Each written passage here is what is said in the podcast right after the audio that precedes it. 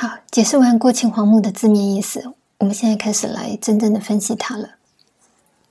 这首诗这样解释完之后。除了我们可以大概的知道，王维在非常年轻十五岁的时候就已经对秦始皇墓他所代表的现实上面的权势、成功、功成名就、巨大的权力，类似这些我们一般人崇拜的价值，已经非常自觉的带着批判的态度。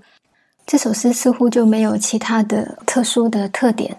特别是在过去的历史上，对秦始皇的公平，大体上也都跟王维的态度几乎是一致的。这让无论从主题上来讲，或者他的利益、他的主张、他的立场上来讲，都看不太出来这首诗有哪里是特别特殊的。这样的影响，当然某种程度上来说是事实。因为如果我们在对比王维之后的作品，我们会看到的境界跟内涵是远远超越现在我们眼前所看到的这个过秦皇墓的。所以，我们在这一讲想要分析的问题，就不是过秦皇墓本身。作为一个作品，它达到的成就、成果或者境界有多高的问题，而是我们希望透过早期的作品来让大家看到王维在构造一个作品的时候他是怎么想的，包括他所采取的价值的立足点可能会是什么，以及当他采取这样的价值的时候，他所放上去的强度或者它的弹性有多大。为什么要讨论这样的问题？是因为诗人的价值观其实是会非常根本，或者说非常深层的影响了作者在未来每一次在面对不同的东西的时候的那些自觉或不自觉的方向。所以，第一个我想初步分析的，也就是这个王维在这首诗里面所透显出来的他对价值的看法。比如说他在价值上面的取舍，以及他赋予一个他所肯认或者排斥的否定的价值的这个正反两面的强弱程度，大概又是怎么样？那么他如何去看待这些对他来讲的对错是非或好坏美丑等等的这些价值的差异？这个是第一个希望能够初步分析的。第二个也能够反映他怎么想的另外一个更具体的层次是什么呢？比如说，像过秦皇墓这样子，面对秦始皇，然后对他否定的这样的一个主题，跟这样一个已经明确知道结论是如何的作品方向，王维会怎么样去看待这个问题？怎么样去经营、去切入，或者去构造这个问题的真正核心？有关于他的整个思路，以及这个思路的运作过程，这个也是我希望能够提到的。为什么要特别的去观察这个部分呢？这个倒不只是因为这个是一个针对特定作品来进行分析的问题，而是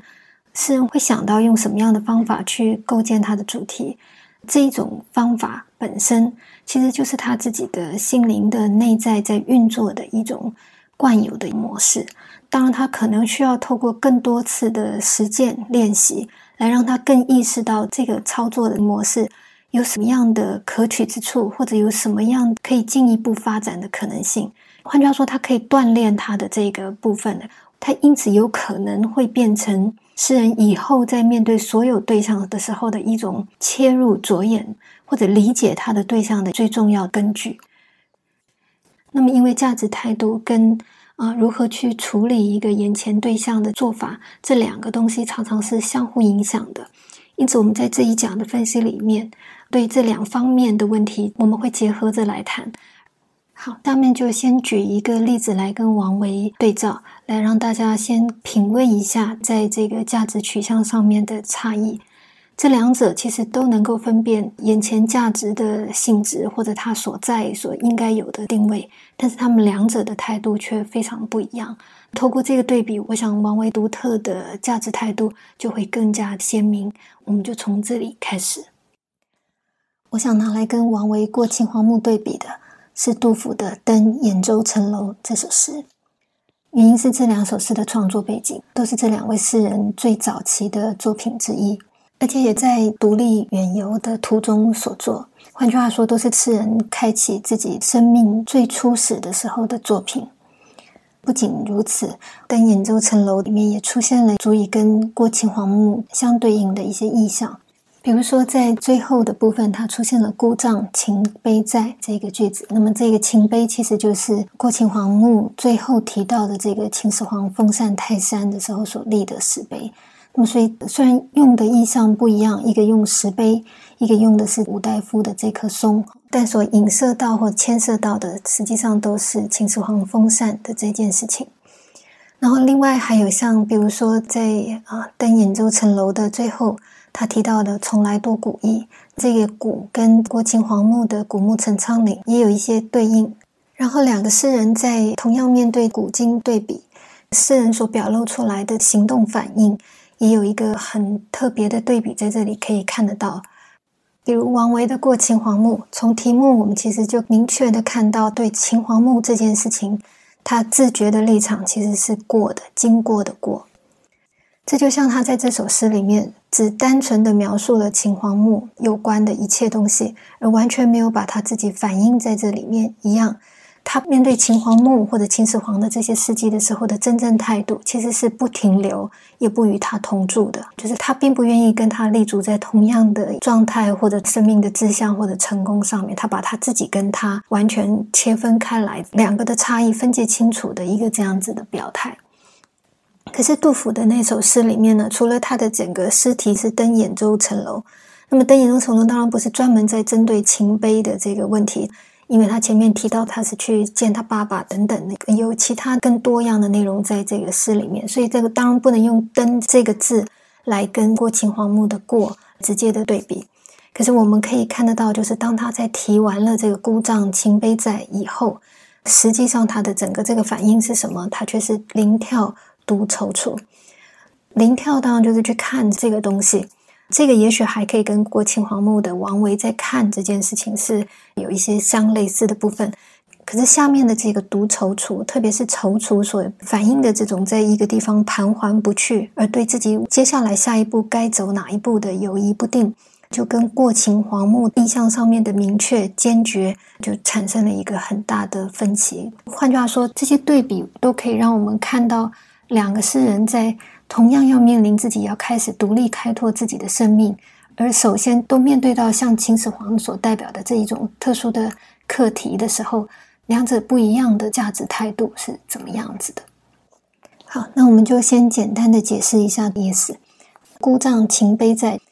就涉及到这个秦始皇封禅而刻石碑的这件事情了。孤丈的丈就是一个像屏风一样的高峰，有一个孤高的山丈在那里。这个也是他在城楼上能够看到的景象。他看到远远的孤高的屏障一样的一个高峰上面，秦始皇立的碑就还在那里。经过了那么久的岁月，他依然的立在那个地方。好，那么再下来，鲁殿荒城雨，往另外一个方向看，他也看到一个已经。像废墟一样的荒城，这个其实是鲁公王宫殿的一个残余。鲁公王在中国学术史上最重要的、影响力最深远的一件事情是，他为了扩张他的宫殿，所以他甚至把孔子壁啊，就他的墙壁都破坏。结果在这个墙壁里面，因此发掘出了秦始皇焚书坑儒以后而失传的经典。那么，所以。鲁公王对中国学术史或者经学史最大的贡献，就是让这些失去的典籍、曾经断掉的学术的脉络能够补追起来。相对于造成这个学术浩劫的是秦始皇，鲁公王他相反的，在整个这个人文学术上面是有功的。那这两个乍看底下一一正一负，学术上、人文传统上一失一得的两个象征，现在都被杜甫所尽揽。杜甫接下来就下他的结论了。他说：“从来多古意。”那么当然是说他在看这个眼前的景致的时候，不是只光看到当下的浮云连海带、平野入清徐、孤丈或者秦碑，或者现在鲁殿的这个荒墟的状态。他看的不只是眼前的物，还包括他们背后的时间、历史以及这些历史所带来的种种感怀或者意义。灵跳独踌躇。临跟跳都是看的意思，临是真的是来到眼前非常近观的，临近的去看；跳就是远跳，所以他近看远看，这个当意思在说，他其实是想把整个这些东西看个清楚。他的这个临跳是当下的看，以及往后背后深远的这种看。如果灵跳还只是相对来讲比较被动的，只是想要理解、想要弄清楚的被动的一个感知或者认知的一个角色的话，那么独踌躇当然就是指他接下来的行动。可是杜甫怎么说他自己呢？他其实想要迈开步伐，可是他又来回的游移的不定的，一直反复的在同样的一个地方徘徊，而这个徘徊是非常非常孤独的，独踌躇。好，这一段话在说些什么呢？我我们可以大概的看到，当杜甫把秦碑跟鲁店两个相对比的时候，杜甫其实也清楚知道，秦碑跟鲁店其实是两个相对的、相反的价值象征。秦碑的负面性跟《过秦皇墓》里头对秦始皇的态度，基本上来说是一致的。而这个是中国知识分子或文人从来如此看待的。杜甫跟王维两个人一样，在他们非常早年，换句话说，自己的生命要开始开创自己、开始步入自己生命的这个起初的状态的时候，他们其实就已经是对所有的这种。权力、权势的这些现实价值，这些世俗所崇拜、推崇的东西，他们其实都已经相当的具有警觉性，懂得去分辨这一切东西。然后，甚至于，如果像秦始皇秦碑的这些象征，都在两位诗人的这个阶段就出现的话，换句最早开始尝试独立、自立自己的时候就出现的话，我们也可以看得到，对现实保持独立的自觉或者警惕。这个其实是对成为一个真正的一种诗性的主体，或者一种诗人，或者一种人格上面的独立性来讲，对这些诗人们都是多么基础跟必要的事情。他真的就是在这个阶段，你首先必须意识到的一个问题，所以都在这样的时期出现在他们的作品里面，甚至像《过秦皇墓》一样，他几乎就成为他的唯一专注的主题。那么，可是我们从杜甫的这个作品里面会看到一个非常特别的地方，在什么地方呢？就是他把这个秦碑跟鲁店相对比。那么，当我们前面在解释的时候，我们说鲁店对这个人文的延续、学术的延续是有非常大的功劳的，所以它相对于这个秦碑。只是在书写自己，或者是在扩张自己的攻击，以这个东西作为一个价值准地的这种秦始皇的这个做法，非常不一样的一个相对正面的例子。那么，所以杜甫把这两个一负一正的东西，当他这样把它对比起来，嗯，作为读者，我们就可以非常意识到、察觉到杜甫在对比这两种相对价值的用意。可是问题也就在这里了，杜甫怎么？安放这两个一负一正的东西呢？换句话，他怎么放这个秦碑跟鲁殿呢？按照杜甫对这两个东西的叙述来看，我们会看到杜甫用一种非常非常曲折的方式、隐蔽的方式，又在另外一个层次上表达了他相对于对比秦碑鲁殿的这个负正的这个价值上的另外的一种潜藏的特殊的看法，或者另外的一种未直接言明的一种评价。怎么说呢？如果鲁店相对来说是正面的象征，可是杜甫所配给鲁殿的叙述却是荒城雨。这当然也是一个事实的描述，因为这个东西也许已经荒废，已经变成一个像废墟一样的东西，它已经是一个残余的这个断垣残壁的一种样子。这个当然可以看成是一个事实性的描述。可是我我们同时，如果你把它相对于孤丈秦碑在的话，就会感觉得到或者品味得到这两种描述背后所蕴含的对这个情碑跟鲁店的在这个世间的存续性，以及它在存续上面所表现出来的姿态完全不一样的判断。荒城跟鱼完全就是一个物质，这个建筑的这个量体，在经过漫长的岁月之后的物理上面的自然的变化。可是故障在，却不只是单纯对一个物质的材料，它是不是还在这个世间上面的一个描述？它其实是什么呢？如果我们从这个障屏障一样的这个障的高拔，或者是作为一个孤一种类似人的孤独或者孤高曲高和寡，这个字其实背后有一定的价值的意味的。换句话说，它真的是一个独立别人所不能够明白的。或者是他真的有一种自身特殊状态，对这样子的一个描述，更何况是配上杖。我的意思说，这种孤拔情况是在一个高处的地方呈现的，它完全不是像情碑所象征的这些现实价值一样，只是一个音乐在平庸的世俗的这个同等等级中的一种形象。相反的，它反而有一种孤高的意味。而至于这个在，这个在其实并不关心。情碑到底是愚还是不愚？换句话，它是残破的还是它是完整的？他不太在乎它在物质上面的存续情况究竟是如何，他只在乎它是不是真的在长远的历史上始终持续的有它的一席之地。我我的意思说，孤藏跟在的这个叙述，其实蕴含了更多连接我们某一些意识价值，或者是对人类来说真正具有标志性的意味的字眼，而这些东西是鲁店所完全。不具有的，完全不存在的，他完全没有用任何一点点这些东西放在鲁店上，甚至于荒跟鱼，更是纯粹消极负面的形容。我弟说，当他这样子相配着这个清杯跟鲁店，一个本来应该是负面的东西，他放了故障在，本来应该来说它具有贡献，可是他却放了一个反面来讲，完全物质性的，换句话没有精神性的。那甚至是负面的荒跟愚残缺的这样子的一种意味的话，杜甫其实在这句话里面想要表达什么意思，或者是说，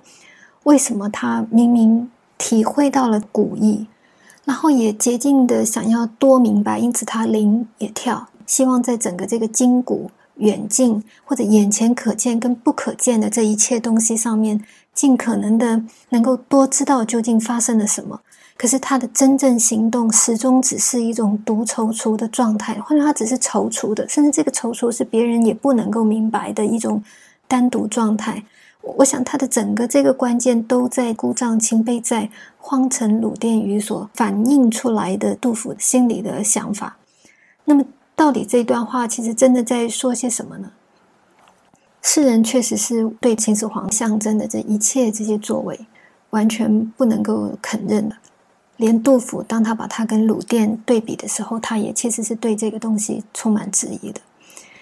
可是，究竟一个什么样的人，他会想到像秦始皇这样做呢？我说，秦始皇究竟是一种什么样的状态？他的这一切妄为，令人费解的程度。确实是很清楚的反映出，这个人绝对不是一个我们一般就我们庸常状态底下所想象的一个人的人格会出现的样貌的。那么，所以像这样的一个人，他的内里是如何的呢？他究竟在期望什么，或在想些什么呢？会不会有某些东西是我们作为一个一般人，或者是作为一个在现实世界里面没有达到最高状态的上位者的一种？阶层的人所无法想象、无法理解的东西，在他的生命当中，或者在他的作为的意涵里面呢？孤障在，换句话说，他把秦始皇具有的没有任何人能够再重复出现的这种独特性，非常清楚的标志了出来。而也因为秦始皇的作为一种人类的特例。在历史就会永远的有他的一席之地，永远会铭记住这个人的有关他的这一切。与之相反，鲁公王所做的这些东西，虽然确实在实质上啊，我说维护了或者持续了传统的学术，而对人文有所贡献，可是我们在当时或者在眼前，我们作为一个外在的旁观的人眼中所以为有所贡献的东西，或者有真实价值的东西。说明在整个经过时间的漫长历史的考验之后，它实际上它会变成一个什么样的东西呢？说不定就像这样子的荒城鱼的状态。换句话说，它的所谓我们认定的价值，跟它实际上到最后存留在这个世界上的真正姿态，这两者是未必能够完全一致的。它是未必如人自以为所能够预期跟想象的。甚至于，当杜甫在讲这件事情的时候，他怎么样去指代鲁公王发现古文经的这件事情的用语？他用的是什么呢？他用的是鲁殿。鲁殿是什么意思呢？鲁公王为什么会发现孔壁里面藏有这个古文经？其实他最初的原因就是为了要盖宫殿。换句话说，他本来的用意其实完全不是在考古的挖掘了，或者这种有意识的在做这件事情，而是相反的。如果秦始皇，我们觉得他一直在扩充他的领土，扩充他的政权，扩充他对所有东西的控制，我们觉得这个是一个人的欲望的呈现的话，鲁公王想要扩充他自己的宫殿，而在这里大兴土木，在本质上也是一模一样的事情。换句话说，今天如果历史上会记下这个人，然后认为在这个人文上我们必须要记他一笔，这个其实纯粹是他的好运。所以，如果鲁甸最后落得的一个结果是荒成余的，是所有的当年的富贵荣华都不存在，现在渺无人迹，现在毫无可用，这个形象说不定才是真正的切合鲁甸或者当初的这个作为的真正应该有的结局。反过头来，秦始皇当然也是欲望性的，可是。确实，秦始皇的这些所有他欲望的东西都已经灰飞烟灭了。他的帝国，他所盖的这个幽宫，所有这一切，秦始皇当初意图要强力建构的东西，这个天下早就已经改朝换代，不复当日了。那么，所以。所有能够显示、能够具体的实现秦始皇欲望的这一切东西，现在已经完全不在。现在只剩下一个什么样的东西矗立在那里了？只剩下一个非常非常静默的石碑，一个非常非常孤立的状态里面，描述着、陈述着秦始皇自己个人的生命。换句话说，这个人的一切其实都不存在了，可是这个人留下来。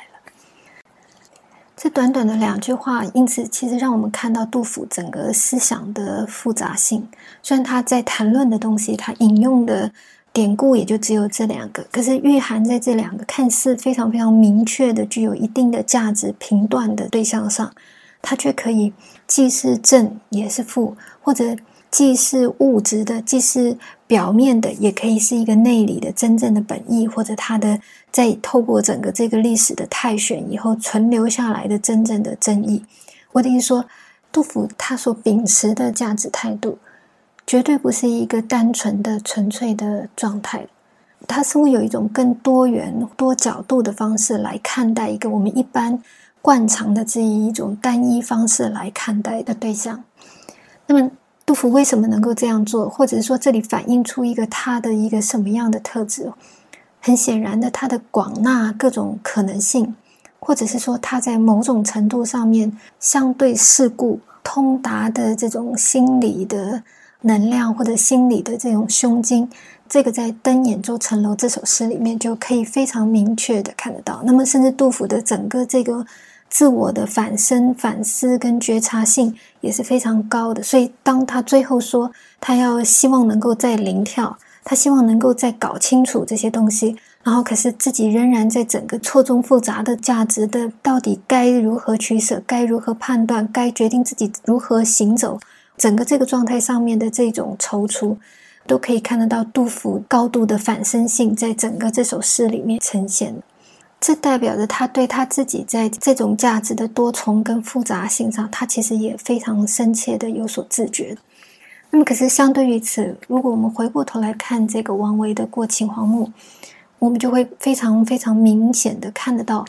王维所反映的整个这个价值态度，就跟杜甫是截然不同的。他们两个在这个方面上是完全不同的取向的人格。